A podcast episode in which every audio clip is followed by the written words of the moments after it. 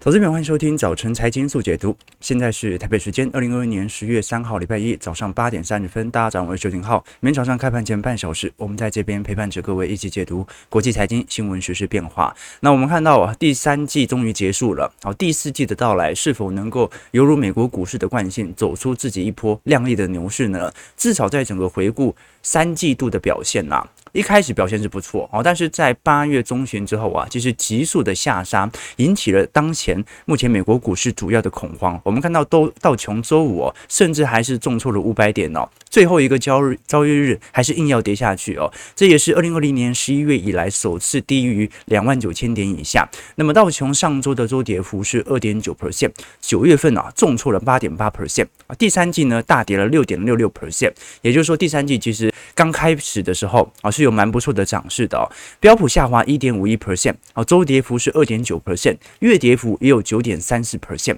季跌幅啊有五个 percent，纳指同样收低一点五一 percent，这也是二零二零年七月份以来的最差水平，周跌幅是二点六九 percent，月跌幅有十点五 percent，季跌幅有四点一，哦，所以的确啊，从单一季度来看。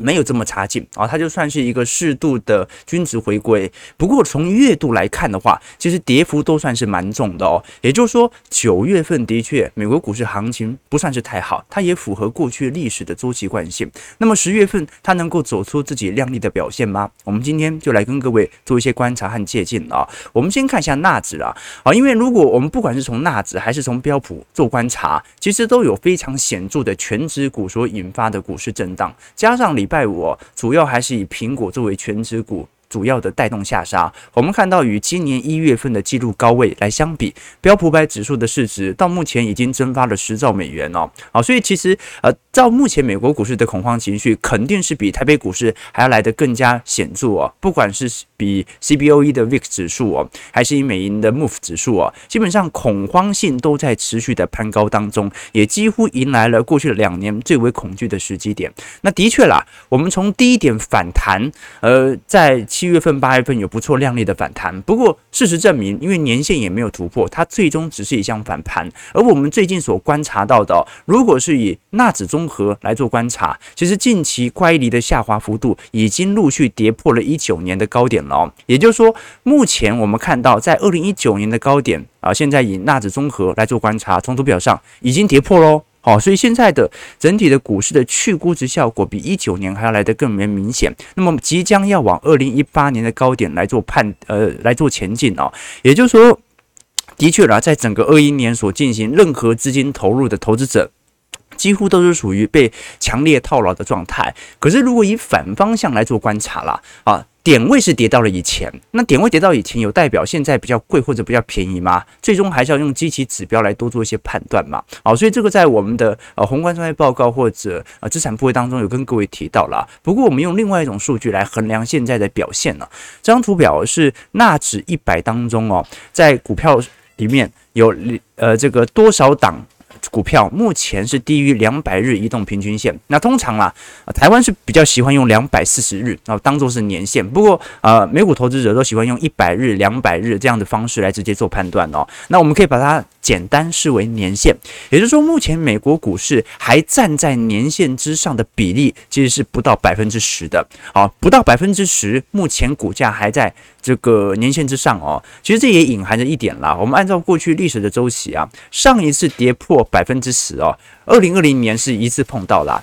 二零一八年底的美中贸易战所引发的全球经济库存周期问题，也是一次，再上一次就是两千零八年了。好，所以值得观察的一个方向啊，就是说至少从呃宏观层面来做观察，美国股市目前所塑造的承压力道算是蛮显著的，去估值力道也是蛮显著的，套牢力道也是蛮显著的啊。跌破两百日移动平均线，就代表着过去一年进行定期定额的投资者啊，也完全的被套牢了。所以预估。现在美银的观察啊，随着标普五百指数持续的回档，也即将把二零二一年一整年的股市基期给吃掉，往二零二零年的最高点来进行下破。在这种状态底下，它意味着什么？它意味着短期乖离的明显的拉大，而有反弹的空间，还是说本轮的确要迎来史上最大的熊市呢？值得来做一些观察和留意哦。我们待会也从克鲁曼的言论当中来了解他是什么，来了解这一次美国股市的均值回归。好，那我们先从格局放大一点来看，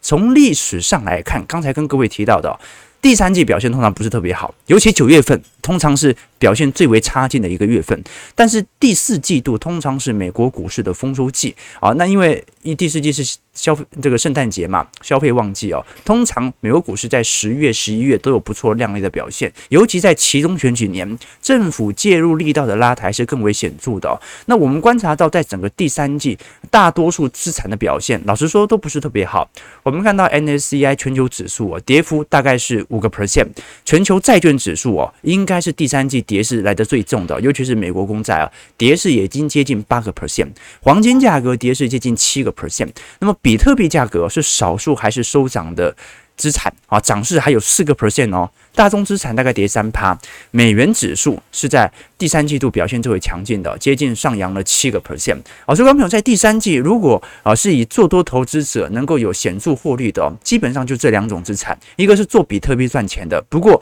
啊，按照比特币过去一年来的空头格局哦，目前留在比特币市场的投资者已经不多了。那美元指数，其实老实说啦，虽然我们常跟投资朋友开玩笑。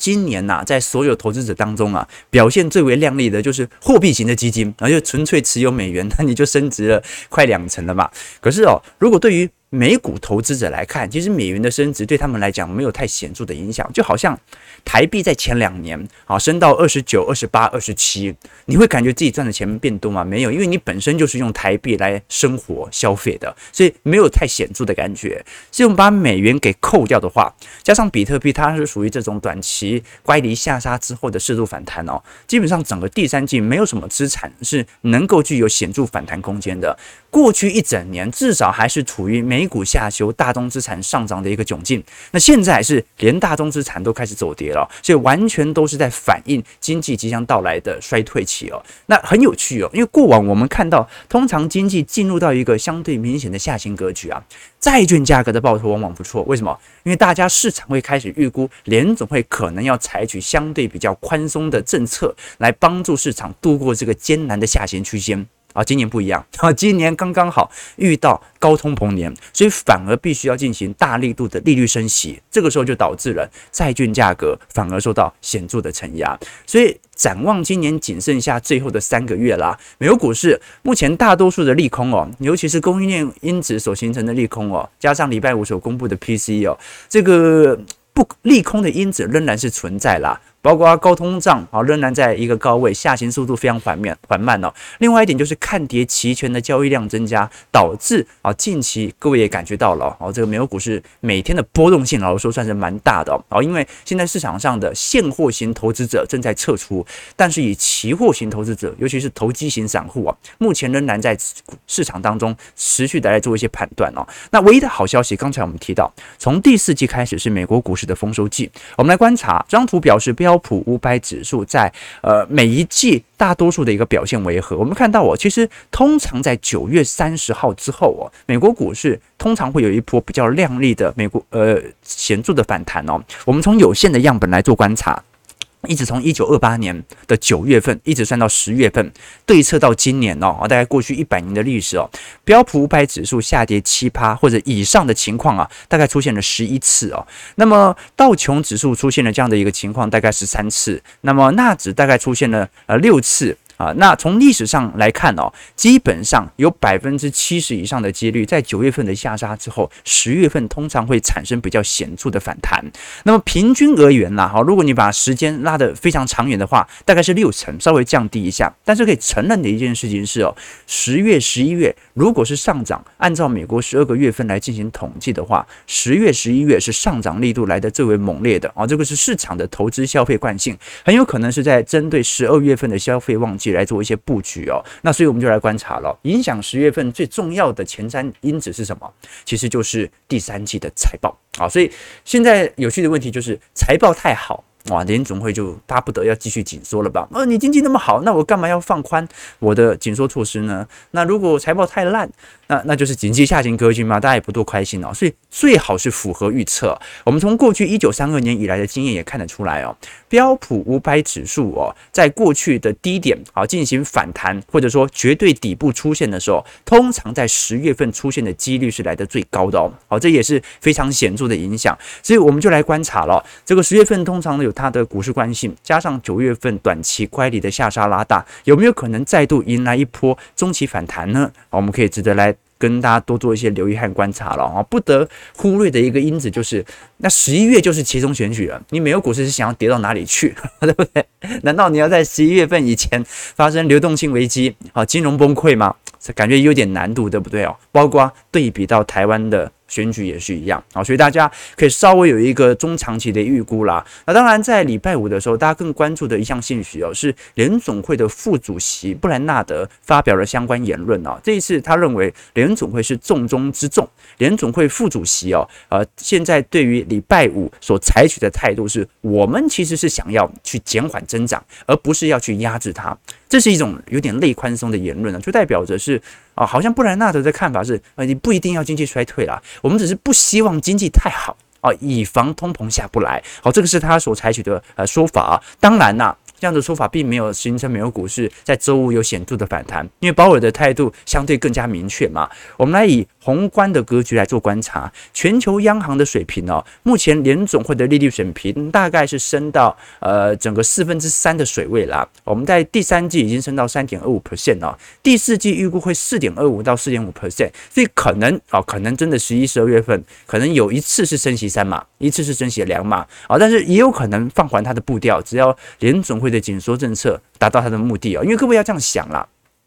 如果通膨居高不下，它的点阵图就会一直上瘾，你就永远不知道它会升到什么时候啊。但是只要通膨下行哦，它的利率点阵图下行，它也是迟早的事情。联准会的点阵图，它不是一个完全像法规一样一定要达到的目标，它更像是于跟市场沟通的一项工具。那我们看到哦，欧元区在过去一二季度啊，不止结束了 PE。P P 还有 A P P 的相关购债计划，在第三季已经利率升息幅度来到一点二五 percent，那第四季预估还会再上升个四码到五码哦，好，所以欧元区目前的利率上扬格局更为明显著。那日本不一样，然后日本就是全力的宽松，好，所以日币仍然保持在一个强势的氛围。那英国和澳洲我目前也在显著的升息格局，不过英国在升息的同时也在购债，那为了要以防自己英镑的贬值，所以它等于是一边紧缩一边宽松。那对于通膨的时间线，市场预估可能会稍微延后。那中国就完全跟日本一样了，然后采取高强度的宽松政策，吸收海外的通膨来拉抬内部的需求。台湾的部分哦，好，再看看哈，再看看 台湾部分，不管怎么升哦，就算第四季哦。啊，再多升个一两码，可能对于呃台美利差的扩大哦，还有台币的贬值都不会有太大的一个帮助啦。好了，那我们来形容哦，现在为什么呃诺贝这个相关经济学奖得主哦，包括保罗克鲁克鲁格曼哦等等这些重量级经济学家的言论，目前对于联总会的看法为何？我们我们都知道，最近很多经济学家很看空嘛。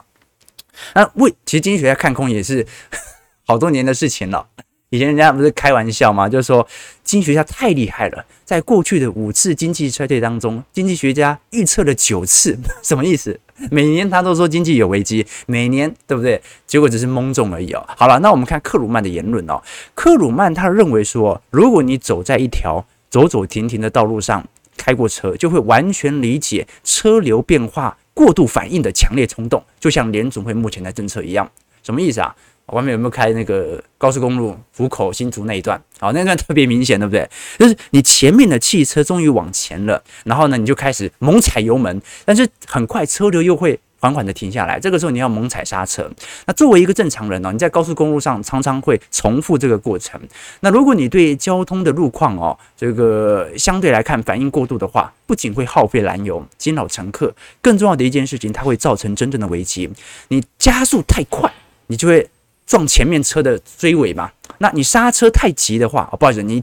那个油门踩太快，你会撞到前面；你刹车太急的话，后面就撞上你了。所以哦，在困难时期制定经济政策，就像现在一样哦，在一条拥挤的道路上开车，从经济学家和企业家那边，你看到啊，联总会很明显去年哦踩油门踩得太久了，到年底也不愿意放松。现在为了挽救局面哦，开始踩刹车了啊，但是后面的经济。快要追尾，快要撞车了哦！这个就是他形容现在联总会的窘境啦，也就是呃，在货币政策上啊紧缩和宽松步调所形成的冲击。我们都跟过去投资朋友提到啊，联总会的中期政策目标哦，他是希望在景气下行周期采取宽松政策，在景气扩张周期采取紧缩政策。所以呢，它的目的是要让整个市场的波动性啊，它的波幅可以稍微能够有所下降，好，让大家可以比较。景气不要太热，但是呢，经济也不要太差。但是很明显，啊，去年经济在一个高强度的扩张格局当中，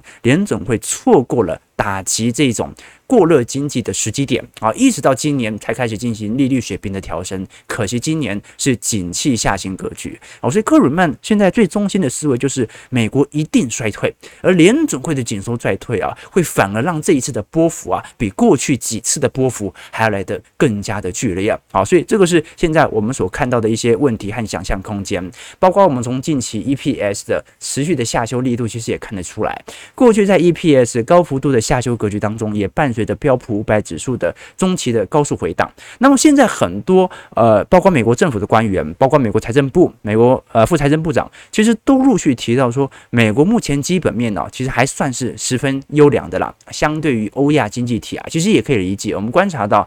呃，如果是从 EPS 的增长力度来看的话，一直到今年第二季到第三季哦。美国的 EPS 其实还在增长哦，它只是增长的幅度正在下降而已哦。观众朋友，我们看到的蓝色线是 EPS 的增长幅度哦，不是 EPS 是正值还是负值哦。所以，如果目前的增长幅度还在正值当中，只是赚的速度变慢了，不代表没赚钱哦。所以，仍然距离那种很显著的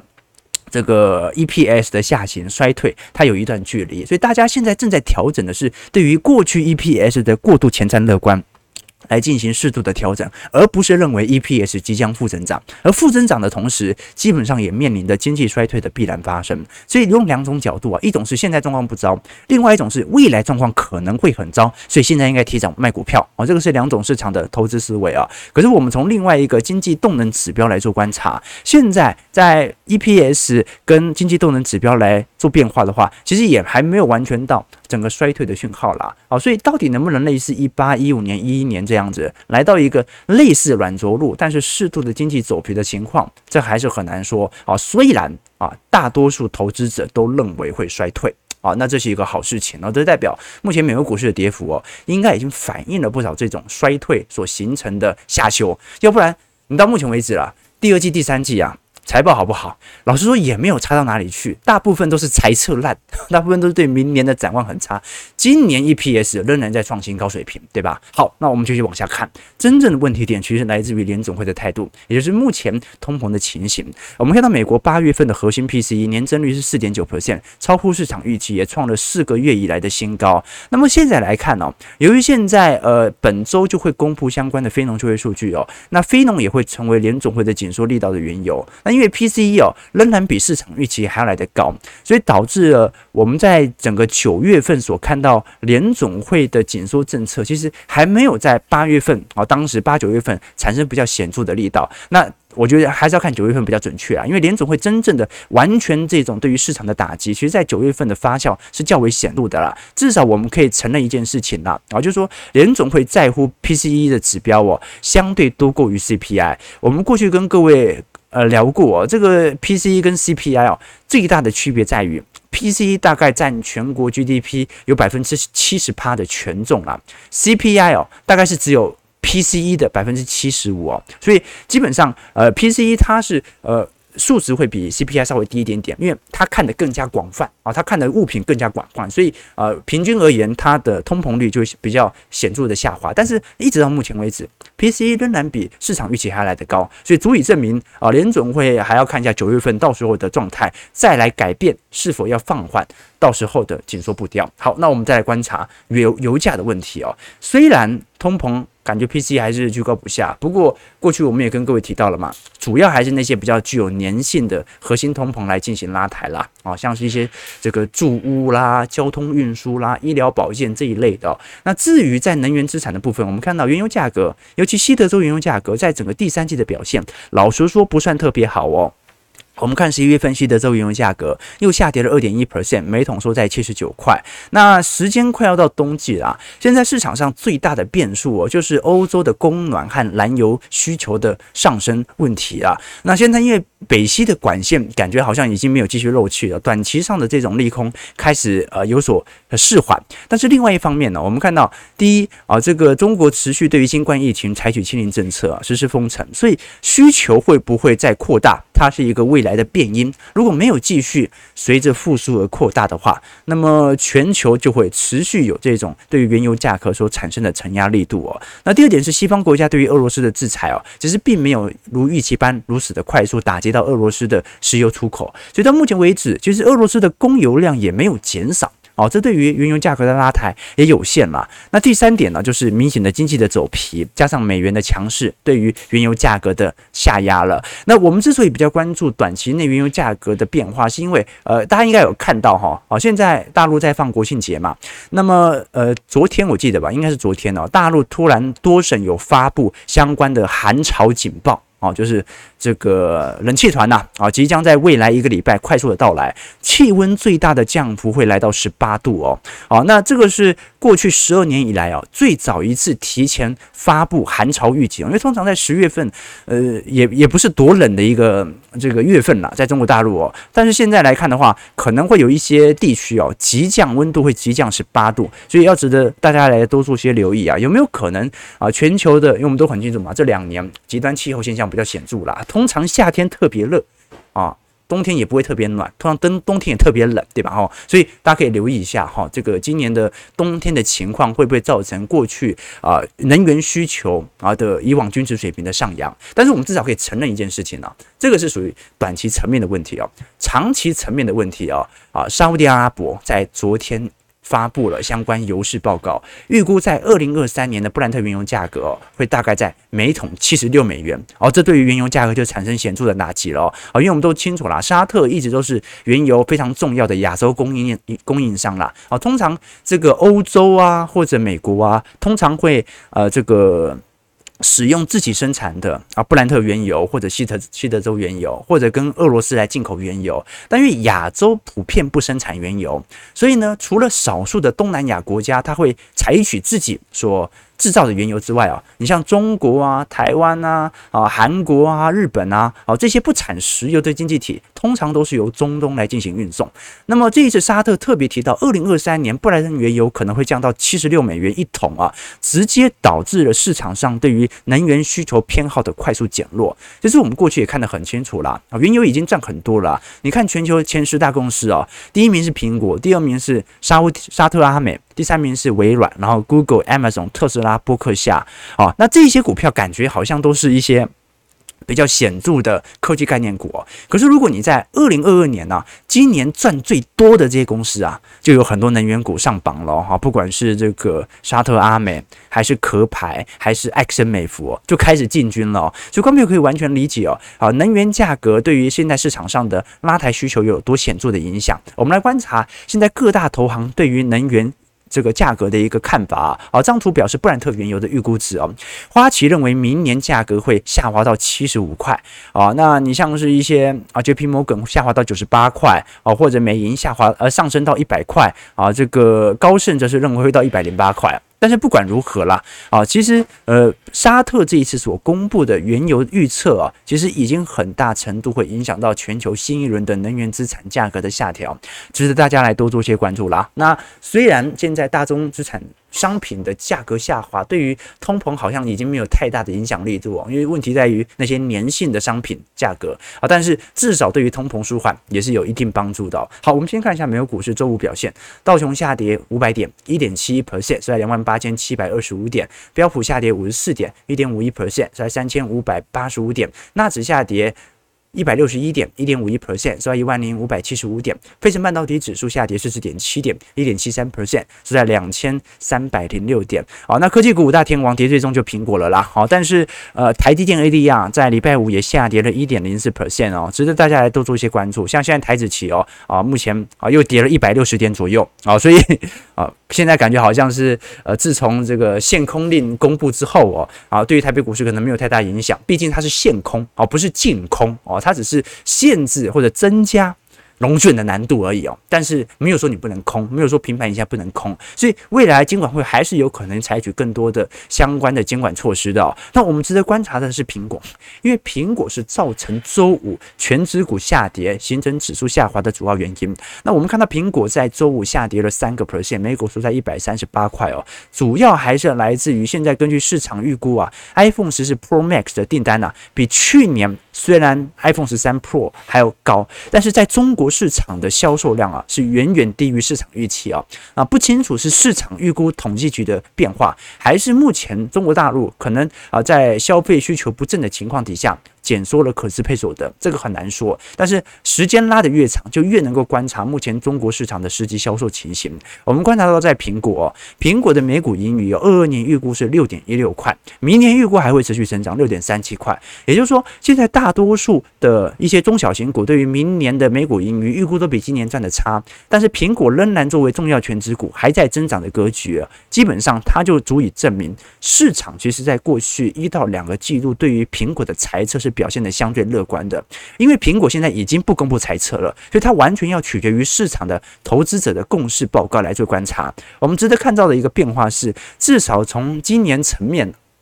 iPhone 仍然有比较显著的呃季度增长了，好在呃第二季、第三季度啊，都是呃六十都是在四点三趴到一点八趴的个位数字左右的增长啊。但是你看 iPad，iPad 已经有点负增长了，Mac 啊在第三季大概也是负增长啊。那现在就要来看一下 iPhone 的呃拉货潮能不能有望带动苹果仍然符合市场的高预期。那我们看礼拜五大家更为关注的另外一项指标是 Nike 哦，Nike 直接重跌了十二个 percent 哦。哦，那为什么会跌势这么重呢？主要就是 Nike 在毛利率上的预期有进行大幅度裁撤上的下修。我们看到，在整个管理层方面哦，呃，Nike 在二三年的裁撤哦，啊，几乎已经降到了过去历史的低原值了。哦，那包括汇率上的一个问题，因为我们要很清楚知道，Nike 虽然是美国企业哦，那美国虽然是内需国家，但 Nike 大部分的营收都不是来自于美国内部，而来自于海外。好，那么海外的货币持续贬值，兑换为美元。好，那汇率上，观众朋友要知道，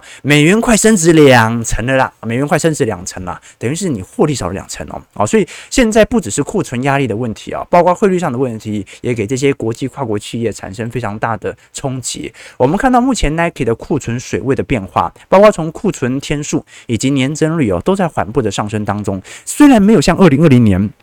封城这么惨啦，啊，不过当时那么惨也是因为急冻嘛。但至少从历史层面来看，已经创了二零一三年以来的高点。那除了北美需求相对现在还算是稳健之外哦，其他地区哦都有非常显著的疲态了。好，所以值得大家来多做一些观察和留意。好，那我们看一下台北股市的变化。啊，时间有点晚了哈，台股就很难说了啊。台股礼拜五限空令啊，那要看一下今天大家给不给？尽管会面子啊，是吧？好，我们看到台北股市哦，在整个第三季哦，啊，包括九月份哦，或者上一周哦，周线、月线、季线全部收黑了。好，尽管呃，现在财经部会哦。啊，明显的是积极救市啊，但是在全球这种系统性卖压格局当中哦，大盘筹码的卖压仍然特别显著。我们看到礼拜五哦，虽然尾盘跌幅有收敛，但最后一盘哦，你看到台积电突然爆大量，对不对？啊，那就是很明显，而外资又最终做了一些调节哦。大盘礼拜五跌了一百零九点，收在一万三千四百二十四点，这是二十二个月以来的新低哦。那我们看到现在台北股市在上一周哦，光是一周就跌了七百点了哦，所以这种跌幅维持个。四周哦，台北股市就见到十年线了，再过一个月就到十年线了，所以的确啊，台北股市短期内也有过度杀盘力道显著的一个影响啊。但问题是，呃，你说有没有可能这样子一路跌下去，也是有可能的。为什么？因为有人在切，有人在接，你就不容易看到底部谁在接啊。关股层面，我们看到我好几乎是天天呈现满超哦。礼拜五是稍微没有买那么多啊，那还甚至小调节了一下。可是我们看到从整个八月份以来，几乎只要在下行格局啊，关股的护盘力道都在高强烈的涌现。那当然了，那护盘的这些这个个股都还是一些全值股啦。那我们过去已经跟各位提到，因为国安基金上一次进场是七月十二号。台北股市之后就冲上一万四千点了，一万四千四百点了。好，所以很多人把一万四千四百点设为一个国安基金的防线。那现在已经跌破了嘛？好，就代表着现在市场上的这种多头信心正在全面的崩溃当中。我们来观察，在过去实施净空或者限空令之后。台北股市的表现，其实你看得很清楚了，因为这一次不是真的净空，它是属于限空啊。两项措施，第一个是调降投资人每日盘中借券的还卖出的总量，从前三十日均量的三十趴下降到两成。那第二个是融券保证金从九成提高到百分之百，不过九成跟百分之百真的没有什么太大区别了哈。就你要真的要做空的人，只怕借不到券。哦，根本就不怕钱的问题，对不对？那大家只差没有券额可以空而已哦。那我们看到过去在实施净空或者限空令之后，台北股市的表现啊，也就是在后一周以后啊，因为过去一共有四次经验，分别是九七亚洲金融风暴。零八年金融海啸，一五年上证股灾和二零二零年的新冠肺炎哦，好，那么我们可以看到后一周、后一个月、后一个季度和后一年表现通常不错，可是唯独零八年那一次例外。零八年实施禁空令之后啊，后一周股市跌幅是六点四 percent，后一个月又跌了两成，后一季跌了两成三，所以是。已经实施净空令，还多跌两成哦，但是至少在后一年啊，这个股市能够有比较显著的反弹，所以我们只能承认一件事情啊，就是说净空令对于台北股市的中长期方向，它完全是无力改变的。但它唯一能够判断的是，它至少可以告诉你啊，现在是一个相对低点的位阶啊，相对啦，当然是相对啊，啊，所以现在最大的区别，我们跟我就跟投资朋友分享过了嘛。如果本轮是一个库存循环啊，经济真的有能力支撑得住的话，那么很有可能啊，目前就是一个。蛮明显显著的相对低点啊，但如果全球的系统性卖压格局持续向下的话，那就是还有一波要跌嘛啊。但当然你现在买也不是坏事，它可能是一个相对低点，只是说你要熬的时间，时间可能会稍微拉长一点点啊。这是从过去经验的观察了。当然了啊，我不认为啊，股市再跌下去就没有政策了嘛。现在只是限空嘛啊，你真正平盘以下不能放空哦哦，那才对于散户的这种。这个卖压力道会比较显著的减轻。为什么我们说散户？因为我们很清楚，本坡的下杀其实跟外资已经没有太大相关了。你看到外资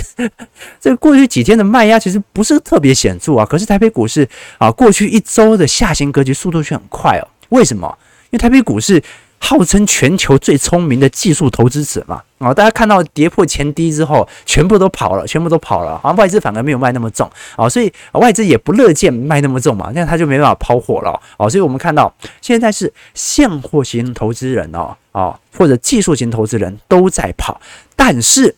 小台都公平。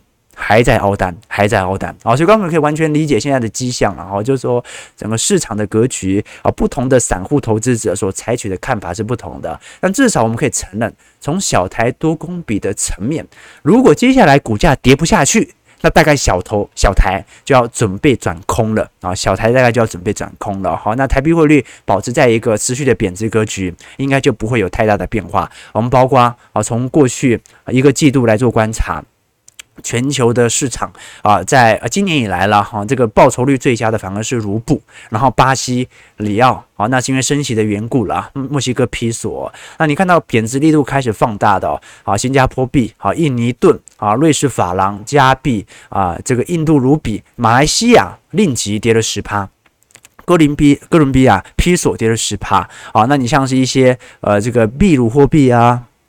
捷克啊，丹麦啊，南韩呐、啊，好，英镑啊，哦，跌势都在持续增加当中啊。那现在啊，这个贬势已经跌到接近三成的，像是土耳其和阿根廷也是特别明显的哦。所以在这种状态底下啊，它是来自于全球系统性的卖压，不单单只是啊当前的啊这个短期内的散户人踩人而已哦。好，我们看台北股市哦，现在开盘下跌一百一十三点，是在一万三千三百一十一点啊。啊，如果每天真的照上周这样跌的话啊，这个。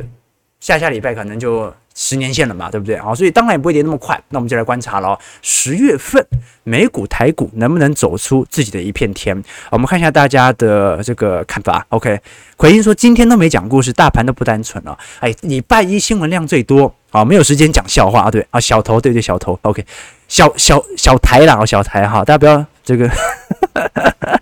OK，伟权说金管会至少有抓到相对低点哦。OK 啊，帕拉路说会不会跟国安基金之前一样啊？今天又突然发布，直接变净空了。我、啊、说隔天发布，哎，现在好像大家很爱玩这一招，有可能。好，关键我们想得很清楚了嘛。好，如果净空令迟早要出来。那到底是应该选举后出来，还是选举前出来呢？啊，这个很明显嘛，很明显嘛。OK，这个抠夯劝说，认真说，我觉得现在最好的投资策略就是先离开，出国玩三个月，十二月底再回来看。啊，这也不错啊，也不错啊。其实哦，这个资金就是这样子啦，行情的变动哦，本来就是有多有空啦，就看你在整个中长期的格局当中，尺度放得多长远而已哦。这第一次遇到牛熊，都会心理感受特别强烈。每天八点半那边看试错，很常这样子。以前也是，我也是啊。但你经历几次牛熊之后，你就大概知道整个中长期的方向为何。好，所以我觉得啊啊，心态放好，在熊市格局哦，高潮时享受掌声，好，低潮时享受人生嘛，好，对不对？还是没钱了没办法享受人生，那就好好的沉浸自己，好，多做一些。不花钱，但是可以提升自己的事情，多多看书嘛。九点零六分，感谢各位今天的参与。礼拜一稍微信息量比较多，我们在二三四五持续为各位提供国际财经世界的解读。感谢各位见参与，记得订阅我们频道，按赞加分享。我们就明天早上八点半早晨财经速解读再相见。祝各位投资朋友看盘顺利，操盘愉快。